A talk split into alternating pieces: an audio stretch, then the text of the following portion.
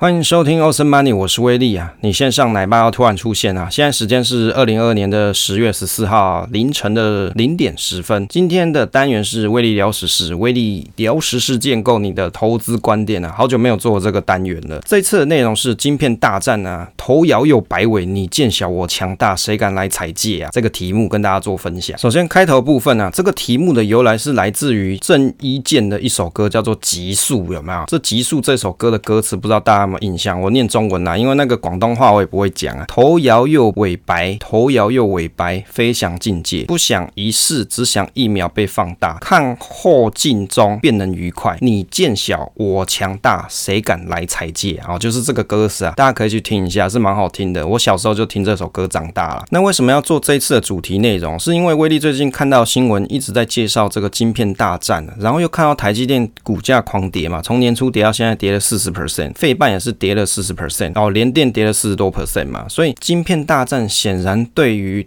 台湾的股市造成一个巨大的影响，甚至对于美国的半导体产业都造成了一个很大的影响啊。所以呢，就来研究一下到底是什么原因造成的，可能的原因有哪些？当我们知道从年初到现在观察，你会知道说，现在这个时间周期可能是产能过剩，或是晶片已经制造太多了，都卖不完了，甚至一些电子产品遇到了市场景气反转，它也销售不出去了。于是你就会看到说，半导体的景气似乎来到了一个比较相对低档，接着你又发现说，现在竟然有一个很大的政策，就是在说要限制一些晶片的制造产业或是技术输出到中国，也就是中国晶片出口限制啊，这个到底是什么玩意儿呢？美国的商务部工业以及安全局啊，叫做 BIS，它在最近十月七号的时候啊，针对中国公布了有关先进运算以及半导体制造的一些出口限制，里面就提到说，美国人啊，就是美国佬。不能支援中国半导体制造或设备的规定，从十月十二号开始生效。像是先进运算还有超级电脑的限制，就会在二十一号生效。对于啊中国的产业造成了巨大的影响。这里面大概有一些规定限制。第一个就是针对像先进运算的晶片，以及啊像超级电脑都会列在名单当中，就是不准你出口了。第二个就是针对特定的半导体制造以及特定的 IC 交易执行出口限制。那 BIS 认为说，为什么要做这些限制？是在于说这些项目。啊，可能会被中国用来制造先进的军事系统，包括像是一些杀伤武器啊。因为现在中国也发展了很多战机嘛，歼十、歼二十啊，甚至他们有些上太空的卫星啊，或者是一些军事卫星这些，这些被中国用来改善军事的决定啊、规划或后勤的这些 IC 或者是半导体制程，都有可能被用在侵犯人权上。所以啊，美国对于这一次这个政策可能是玩真的，对于中国的限。制就是日益的严重啊，这是唯一的心得。这其中里面就有讲到说，实体名单中有二十八家的中国组织，也就是运往中国半导体厂所需的生产设备增加了很多许可的需求。逻辑晶片还有快闪机体的制造设备也有一些限制出口，这是为了要防止像中国的军队啊，他们可能会做了很多境内的监视设备，以及取得先进半导体的运算能力。因为中国的政策是在说军民融合嘛，也就是说让非国防工业的先进技术也可以用在军事目的哦，这个很重要哦，就在于说它本来还不是做国防工业的公司了，但是它的技术能力，它会把它拿来运用在军事目标上，也就是美国啊，它有很多的技术能力输出给了中国嘛，但是中国可能会运用这些技术跟能力来研发他们的军事相关的技术，所以美国就大规模限制中国民间公司出口技术跟设备。那这一次针对这样子的一个半导体的防堵政策啊，新的规定里面会对一些中国企业带来深远的影响，像是一些做 AI 运算的啊，或者是超级电脑相关的技术啊，在半导体的部分就有像是稀释场效电晶体的这种制造逻辑晶片的设备。其实我觉得啊，这讲漏漏等，重点就是在于那个很厉害的光刻机啊，光刻机设备这些东西。因为你有这些设备的时候，你就可以做到更先进的半导体制程。那还有限制，像是记忆体方面啊，比如说限制能制造一二八层以上的快闪记忆体。这些技术能力都要限制出口到中国。其实我从这个新闻里面看起来，美国真的很怕中国利用新的晶片科技用在国防之上，对美国产生的威胁。那也就是我们可以来看看说，到底挡了些什么东西。其实像最近中国发展了一些很厉害的太空科技嘛，比如说你看天上有什么，他们的天宫实验室嘛，就非常厉害，他们就可以把这些太空船射上去，然后组装成一个太空站，已经跳脱出了美国的国际太空站的管辖范围了。这个威力也是觉得蛮厉害的。另外像是长江储存，美国已经盯上了像长江储存，怀疑说这个公司向华为出售了违反管制的晶片，所以美国有议员就讲说，应该要把长江储存啊，把它加到实体的这个禁止出口的清单里面。威力的心得是说，我好像有看到新闻有提到说，苹果的手机使用到长江储存的记忆体，这样代表说苹果就不好做 cost down 了，对不对？因为你手机你要获利更高，你要怎么办？你就选更便宜的零件嘛。那通常中国相关的公司，它的产品的零件价格会比较便宜，也就是苹果少掉了一个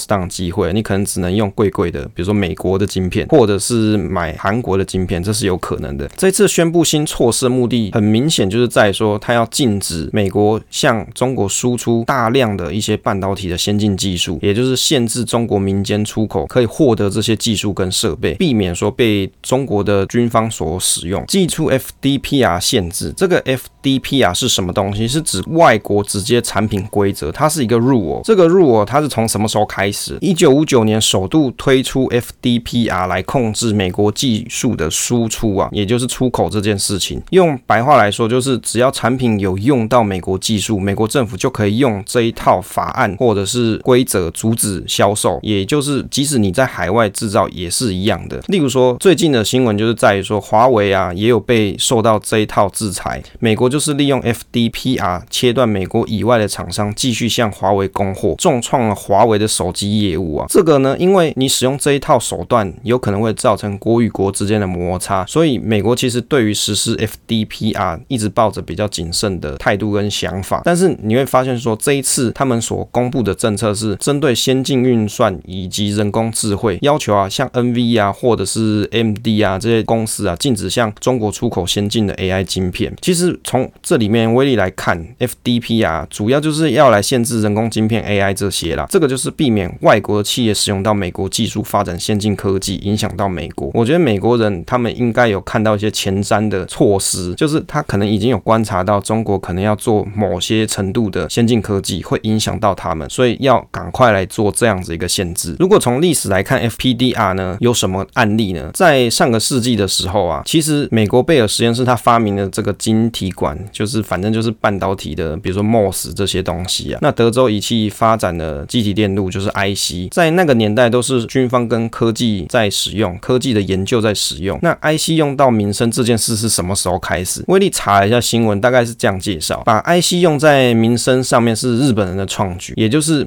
日本有一家公司叫卡西欧，其实威力也有他们的卡西欧的手表，还有计算机，就是一个非常老牌的日本电子公司。那在上个世纪的年代的时候啊，卡西欧基本上是横扫了全球市场，所以呢，美国发现了这样子的一个商业行为啊，就是商业的竞争的情况，就开始停止供应 IC 给日本。那日本政府他不甘示弱嘛，就联合了，比如说他国内的一些电子大厂，像日立啊、NEC、富士通这些大企业，投资了千亿日元去研究 IC 制造。就政府协助来制造这些 IC，也实施了关税保护措施。到了一九八零年的时候，日本 IC 的这个品质，这个 quality 啊，已经远远高过美国，成为全球半导体的霸主，市占率就高达五十四 percent，超过美国的三十七 percent。那日本打败美国呢，是透过了政府的补贴向美国市场倾销。那当然，美国本土的一些半导体业者肯定就会不满嘛，就会要求美国政府你应该要管一管嘛。虽然说有一些学者会反对这件事情，但是美国的政府啊，最后是决定要展开对日本的晶片大战。那透过了一些手段，例如说讲日本有一些，比如说日立的工程师啊，去窃取 IBM 的商业机密这些东西。那最后在一九八六年的时候，美国跟日本签订了半导体协定，也就是去 share 一些，比如说公平的价格啊，或者是日本让出国内两成采用美制 IC 啊，或者是做一些技术分享，或者是禁止日本半导体协议出口价格这些等等不平等的一个条约跟条款呢、啊。那为了要制衡日本的发展啊，美国人还有做了什么事情？他还有做了，比如说扶植了，比如说韩国三星的半导体，以及大家都熟知的台湾的护国神山台积电嘛。那在台湾跟韩国的夹击之下，你就会发现日本的半导体逐渐的萎缩，再加上后续的货币战争这些，你就看到了日本跌落的失落的二十年，现在应该三十年了啦。在一九九三年的时候，美国就夺回 IC 产业的市占率，成为最大的 IC 出口国。那日本 IC 全球市占率就只剩下六 percent。从这个地方，威利的新的想法是说啊，你会发现说，台湾的半导体产业其实有很大的一个成分是在于说美国的扶植。其实你去观察，台积电是由外资所组成大部分的股份嘛，所以你就会想到说，其实美国人在投资台积电上面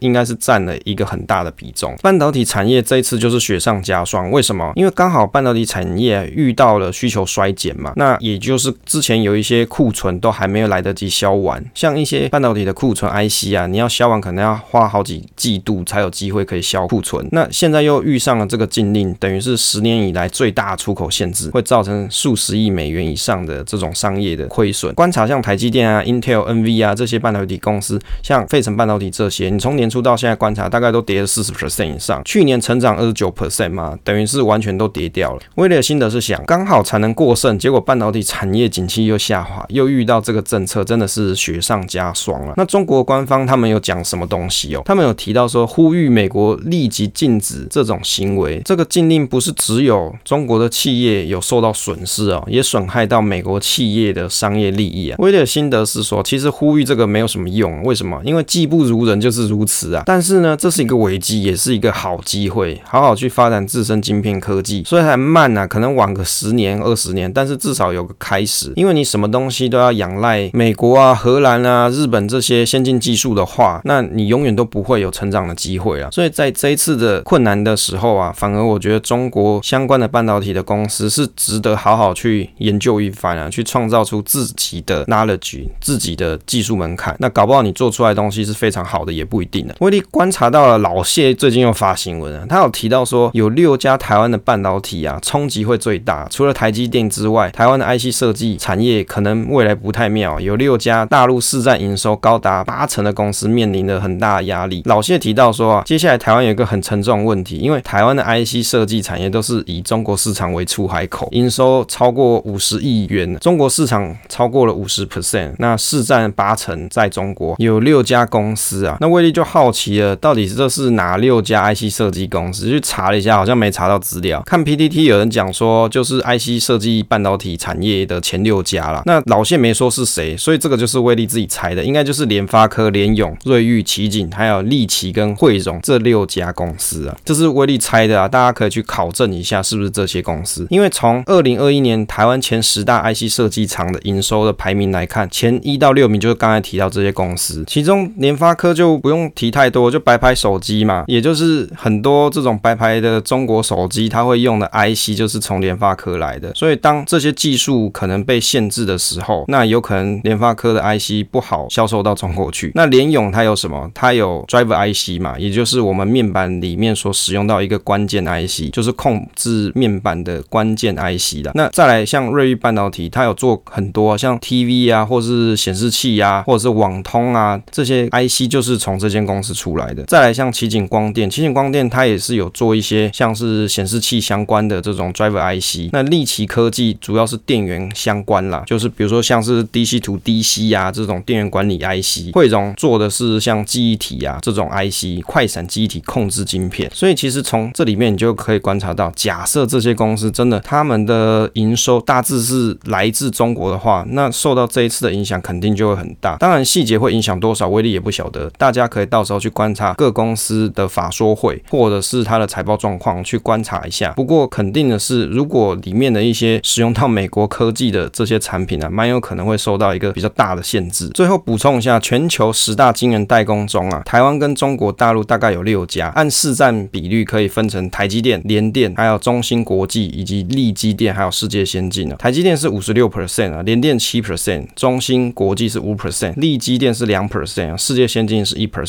那最后是一个华虹半导体是一 percent，中芯跟华虹啊是大陆的公司，其他都是台湾的公司。所以你你可以想到说，像这些台面上的代工公司啊，假设它也受到美国的这个政策的影响，那中国本本土就剩下中芯跟华虹可以继续撑下去。像我们公司有一些产品就会去买的 IC 啊，这些 IC 是由中国的半导体公司所提供。但是在这样子的限制情况底下，我相信有些 IC 它就会开始转单了，就不会再投中芯或是华虹，有可能它就是投台湾本土的联电啊，或是台积电这些。这就是一种市场的变化。好，做一个总结啊，其实这次的晶片大战啊，我觉得是意料中的事情，但是也有可能未来会更加的严峻。就是这样子的一个措施，伴随着美国的政策发展，他们就会去看说到底哪些公司会影响到美国最多。例如说中国崛起哦，中国的半导体可能会变得比美国还好，中国的手机或是通讯设备变得比美国还好哦，这时候就要打压。那现在中国一些代工厂，比如说中芯半导体啊、华虹这些，也许它的表现也不错，那就要来打压。那之前不是有提到说中芯有做出五纳米的科技嘛？所以我觉得啊，这些种种的内容都会引起美国的担忧了。也就是只要对他们产生威胁，那他就有可能持续在国际上做一些政策手段来打压。可是没办法，因为这个世界目前还是由美国所领导，它还是一个经济的火车头。不过就威力的角度而言呢、我自己还是认为说，说这个世界还是要充满和平的、就是大家是